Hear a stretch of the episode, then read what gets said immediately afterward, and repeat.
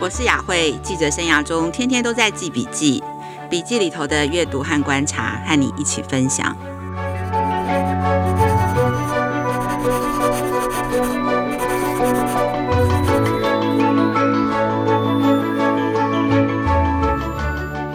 大家好吗？我是雅慧，很开心又在总编辑的教育笔记跟大家相会。今天一样要跟大家分享三则最新的国际教育新闻。那这三则新闻呢，都跟教育创新有关系，而且都是亚洲的新闻哦。有两则新闻是想要介绍两位人物，他们都不是老师，也不是教育的学者，但是他们都推进了很大的教育的变革。那还有一则新闻是跟剧烈的外在环境的变动有关。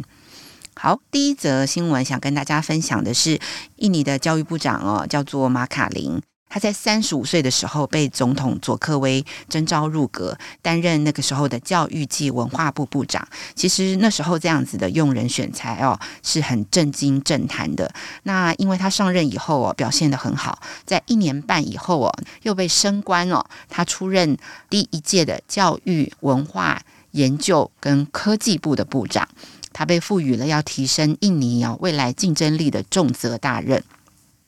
在担任教育部长之前哦，马卡林的人生哦，实在是很难跟教育部长这样子的位置啊想象跟连接。在二零一零年的时候，大概十年前，那时候他只有二十六岁。他跟朋友哦共同创办了一个计程摩托车的公司，叫做 Go Jack。印尼的计程车哦，也是摩托车哦，就是摩托计程车这样子。然后他刚开始是呃专门可以有一个电话的 call center 可以叫车，后来变成一个叫车的 app，然后一路成长跟诟病哦，一直增加很多很多的服务，到最后整个这个 Go Jack 它可以送餐。快递，可以买菜，然后又有支付功能等等哦，就是你可以叫按摩、叫打扫，几乎掌控了印尼的大家的大小的生活事，都可以在数位上完成。所以他是一个很年轻也很成功的创业家。所以当年在二零一九年连任成功的总统佐科威看中了他改变印尼社会跟生活的热情还有能力，邀请他入阁。然后也希望他在教育部长的这个位置上，可以改变印尼未来的人力的发展跟产业的这个走向。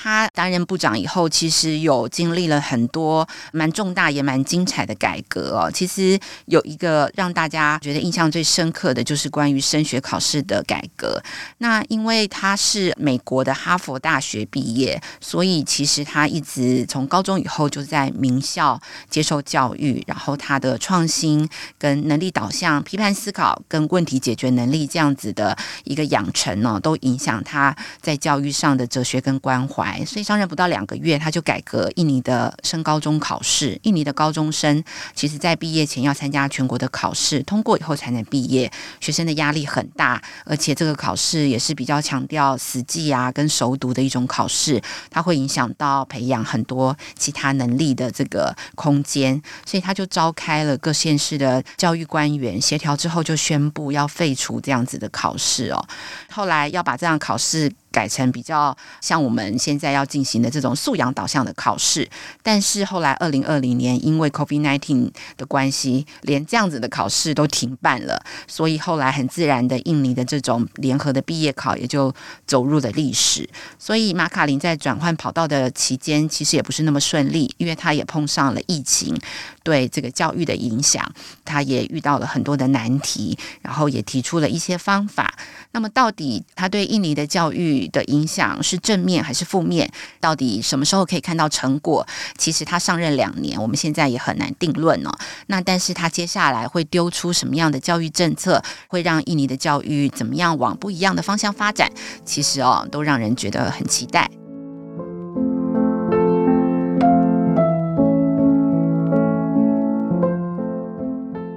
接下来为大家分享第二则的国际教育新闻，是印度最大的线上学习平台 Byju's，它在民间哦怎么样推动一个另类的教改？在台湾呢，教育部将要推动生生用白板，但是呢，在印度这个中小学生就有超过一亿人哦，那政府其实没有足够的资源可以做这样子的政策的投资，但是呢，有一间民间的创业公司呢，却做了类似的事情，在教育竞争非常激烈的印度哦，遇上了这个难以全面复刻的疫情，结果助长了一场始料未及、民间推动的另类教改，而且呢还在全球延烧哦。印度有一个最大的线上学习平台叫做 Byju's，跟他们当地的联合劝募啊，还有一些美国的印度基金会啊等 NGO 发起了一个公益计划。那这个公益计划呢，触及了上亿的学生，从民间推动了这一场意外的教改，重塑了印度的学生的学习方法跟社会的变迁。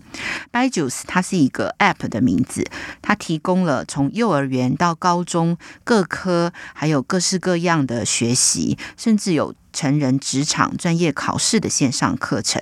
它是在印度起家，现在在全世界有超过一千七百多个城市都有它的订户，然后也有基本的免费的教材。现在的付费订户呢，差不多有六百五十万，续订率有高达百分之八十五，是今年《时代》杂志最有影响力的一百家公司之一哦。然后，Byju's 其实是这家公司创办人的名字，他的故事跟这个美国的可汗学院的可汗很像，他也是在印度南部小村落长大的一个学霸，他爸爸妈妈都是老师哦，从小就翘课在家自学，后来他在印度的管理学院硕士班入学。学考试获得两次的满分，然后有一次放假的时候呢，他用自己的方法教朋友准备这个考试，结果成绩很不错。后来就很多人都请他当家教。在他三十岁的时候，他就创立了一家公司哦。这家公司就是跟学习科技有关的公司，很快就成为印度五大市值最高的网络公司。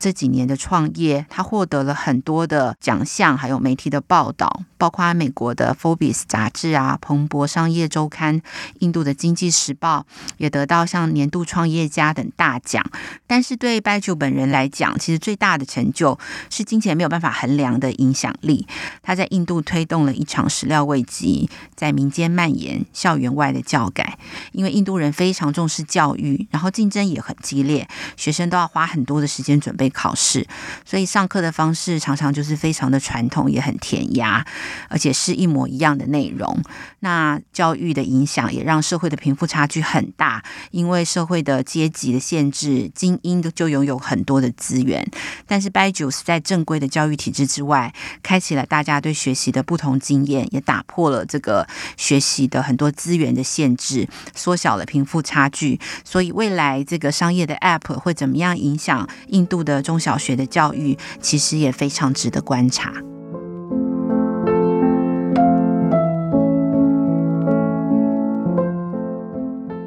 三则要跟大家分享的这个教育新闻呢，是日本的少子化。最近有一个新的进展，就是大家已经看到，随着孩子啊越生越少，十八岁的人口逐年下滑。日本呢，他估计在明年度的大学入学考试，大概会第一次出现大学的报考的人数的总数会少于。总招生名额的现象，也就是说，几乎每一个考生他一定都有大学的名额可以就读。然后在日本，他们称这个叫做“全入时代”，就是全部都可以入大学，人人都能进大学的全入时代。那其实。台湾的发展也非常的相像。台湾呢，根据呃最新的统计，在一一一学年度的高中毕业生是二十一万，但是一一一学年度大学新生的名额是二十一万两千人，所以也是全入时代哦。然后日本的大学的升学人口在二零一七年达到六十三万人的高峰之后，就一直下降。其实已经可以看到，在未来二十年哦，大一的新生的人数将会大幅减少十二万人，只会剩下五十一万的名额。全日本呢，有七百八十八所大学都会进入生存的淘汰赛，其中有四分之三的大学是私立的大学，他们将会面对最严格的考验。所以大学的经营会非常的两极化。然后根据调查，在二零二一年呢，有五百九十七所私立大学当中，其中有将近一半哦，百分之四十六的大学，它的招生都是没有办法满额的。而且这个空缺的名额都一年比一年多。那但是呢，也有两成的大学就是非常好的顶尖的公立大学，它的入学率都超过百分之一百一十哦。所以呢，其实现在的名校跟特色科系呢，或者是说很有吸引力的私立大学，它还是有竞争力。那但是它招生是比以前困难，所以他们越来越多会采取申请入学啊，或者是特色招生，就是跟台湾的这种个人申请啊、特殊选材啊这样子的方式会越来越多。那因为这样子的选材的方式，大学才能够找到最适合的学生，然后这些学生进去就读以后，也比较能够真的一直念下去。所以，越来越多的日本大学会采用新的这种招生跟选材的方式，这些发展其实都跟台湾非常的相似哦。那到了明年台湾的一一一学年的学测哦，其实他们也将会面临的是第一届一零八课纲的学生。走到高三，然后会采用素养型的考试，所以接下来大学的招生跟选才，其实应该也会有一波非常多的新闻的讨论，也会有很多不一样的面貌。那其实这些影响的不只会是大学，我觉得往下也会影响到高中国中跟国小学习的方式，跟大家对于学生学习的期待。那这些动态其实都很值得我们继续观察。OK，以上就是今天要跟大家分享的三则教育新闻哦。非常感谢大家今天收听总编辑教育笔记，我是雅慧。假如大家想要知道更多的教育趋势跟了解更多嗯教育关键字的专题哦，非常欢迎大家可以加入翻转教育的会员哦。大家就 Google 翻转教育，然后上面有很多相关的内容。亲子天下的 Podcast 每周二会谈教育，每周四聊生活，周五会开启好关系。欢迎关心孩子教育教养的你订阅收听。那 Apple Podcast 请给我们五星的评价。你想要听什么样的节目？也欢迎大家继续来许愿池给我们回馈。我们下次见喽，拜拜。